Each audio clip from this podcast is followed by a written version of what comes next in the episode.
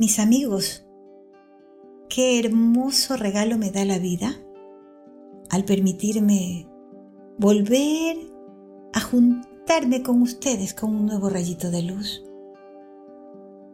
Estos rayitos de luz que nos visitan a diario, trayéndonos buenas noticias, recordándonos la importancia de vivir bien y el deber de ser felices, porque ese es nuestro primer deber ser felices. Pero para ser felices hay un requisito imprescindible, que es actuar correctamente.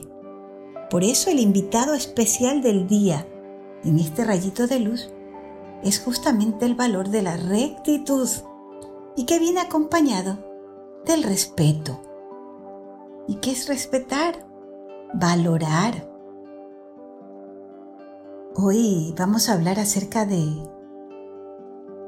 el trabajo que cada uno de nosotros realiza. ¿Será que hay un trabajo más importante que otro?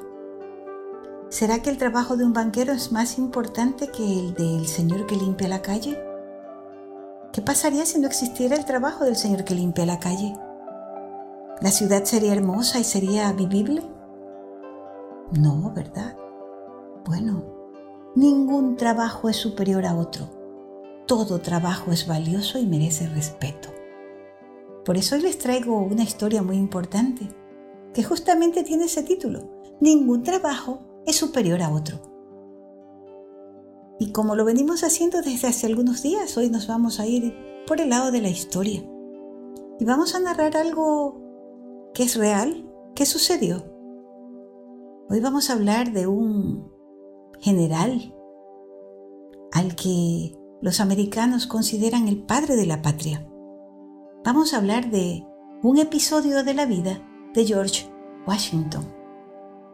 Como les decía, los estadounidenses lo consideran como el padre de su nación.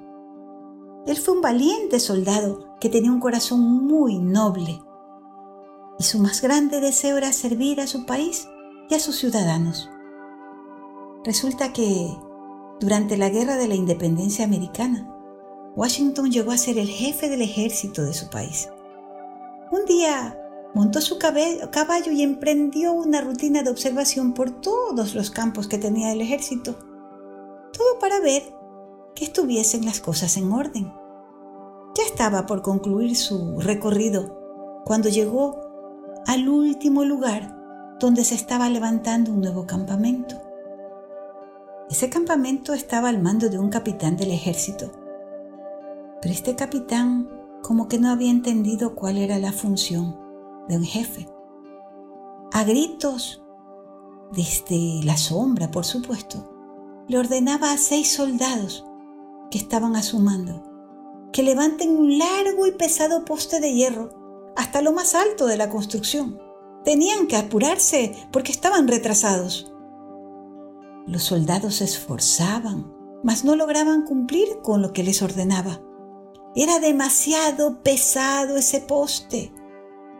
Y el capitán, en lugar de ir a ayudarlos, se limitaba a gritarles desde la distancia y les decía, ¡Vamos, flojos! ¡No parecen soldados!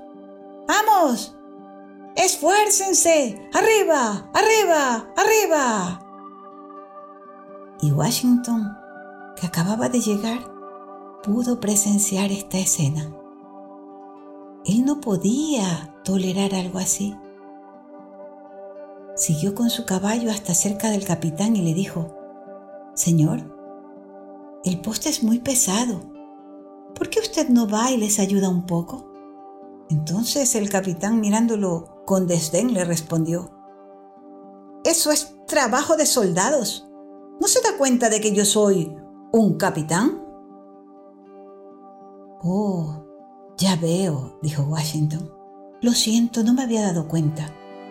Y entonces el general se bajó de su caballo y juntándose a los soldados, empezó a ayudarlos a levantar la viga. Con mucho esfuerzo, con mucho esfuerzo. Pero finalmente lo lograron y la pusieron en lo alto. Una vez conseguido el objetivo, fue hasta donde estaba el capitán y le dijo, Señor, la próxima vez que tenga usted un trabajo pesado y necesite de un soldado más, por favor, mándeme a llamar.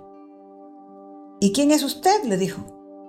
Yo soy el general George Washington, jefe del ejército americano. Estaré muy feliz de venir y servir a mi patria con mi esfuerzo. ¿Se imaginan?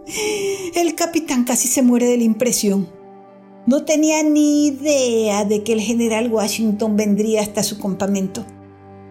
¡Qué terrible que lo haya sorprendido en algo así de vergonzoso! Él de vago gritando. ¿Qué iba a hacer? ¿Cómo se iba a disculpar? Pero antes de que él pudiera decir una sola palabra, el general montó su caballo y se marchó. Ese día le había dado una gran lección de humildad a este orgulloso capitán. Todos los hombres somos iguales. Cualquiera que sea su trabajo, ese esfuerzo sirve a los demás y merece respeto. Por lo tanto, todos somos dignos de recibir amor y consideración. No es la clase de trabajo lo que nos hace mejores, sino las buenas cualidades las que nos vuelven mejores seres humanos. ¿Qué les parece este episodio de la vida del general George Washington? ¿Nos habrá dejado una buena lección? A mí sí. Aprender a valorar y a respetar el esfuerzo de todos mis hermanos. Y ahora les pregunto, observando a distancia esta historia, ¿cuál creen ustedes que fue el error del capitán? Y si tú fueras el capitán, ¿cómo habrías actuado? Antes de que llegara el general, durante y después. Y también te voy a pedir algo. Sería lindo que me menciones cinco cualidades que engrandecen a un hombre y cinco que disminuyen su calidad de humano. Para pensar, ¿verdad? Bueno, esa es la función que tiene el rayito de luz. Hacernos reflexionar, hacernos pensar, humanizarnos recordarnos nuestro ineludible deber de humanos, amar a todos y servir a todos, ayudar siempre, nunca dañar.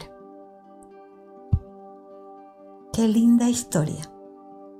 Y qué alegría siento de haberla podido compartir con ustedes el día de hoy.